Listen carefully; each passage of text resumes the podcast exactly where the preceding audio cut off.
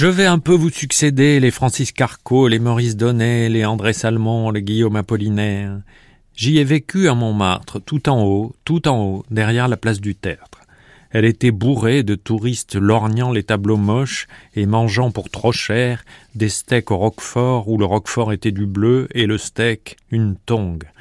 Les touristes en voyage organisé étant craintifs, ils pèsent où on les conduit et ne s'écartent jamais.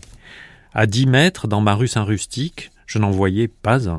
C'était un petit immeuble suintant, car Montmartre, construite sur une carrière surexploitée et pleine de trous, voit remonter l'eau d'une source souterraine, mais il me rendait très fier, car son jardin, intact depuis cent ans et plus, avait été peint par Van Gogh. Le tableau se trouve à Orsay et dans un de mes premiers livres, La guerre du cliché. C'est un des rares endroits où j'ai été heureux. Je vivais seul, absolument seul, ne connaissant personne, passant mon temps à écrire et à lire. Peu de choses m'ont fait plus plaisir dans ma vie que de m'asseoir sur un certain banc de la place Émile Goudot pour y lire les petits volumes de Léoto que Simone Gallimard venait de rééditer dans son Mercure de France. Juste au coin, il y avait un immeuble où Max Jacob avait vécu, et je ne l'ai jamais longé, je ne le longe jamais sans penser à lui. Il nous a laissé ce poème. Je te regrette, ô Maru Ravignan, de tes hauteurs qu'on appelle antipodes, sur des pipeaux m'ont enseigné l'amour, douces bergères et leurs riches atours, venus ici pour nous montrer les modes. L'impasse de Guelma a ses corrégidors, et la rue Colincourt ses marchands de tableaux, mais la rue Ravignan est celle que j'adore, pour les cœurs enlacés de ses porte-drapeaux, là, taillant des dessins dans les perles que j'aime, mes défauts les plus grands furent ceux de mes poèmes.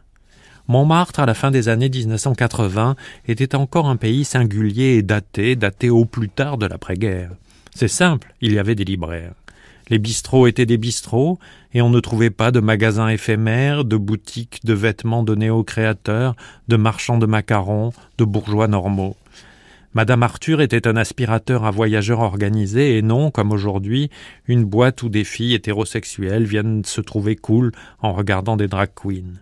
Les murs de la délabrée rue Germain Pilon étaient soutenus par quatre ou cinq vieux travestis à la place du théâtre des abbesses et de son fronton Jean Beaufil qui n'a rien de Montmartrois ni de beau, s'épanouissait une charcuterie, le cochon rose, dont je regrette de ne pas avoir acheté l'enseigne, une énorme tête de cochon, donc rose.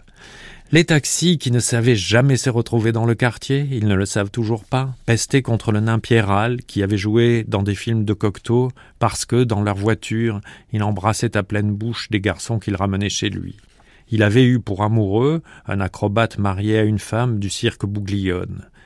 On n'est pas plus sérieux de nos jours, on est simplement plus hypocrite.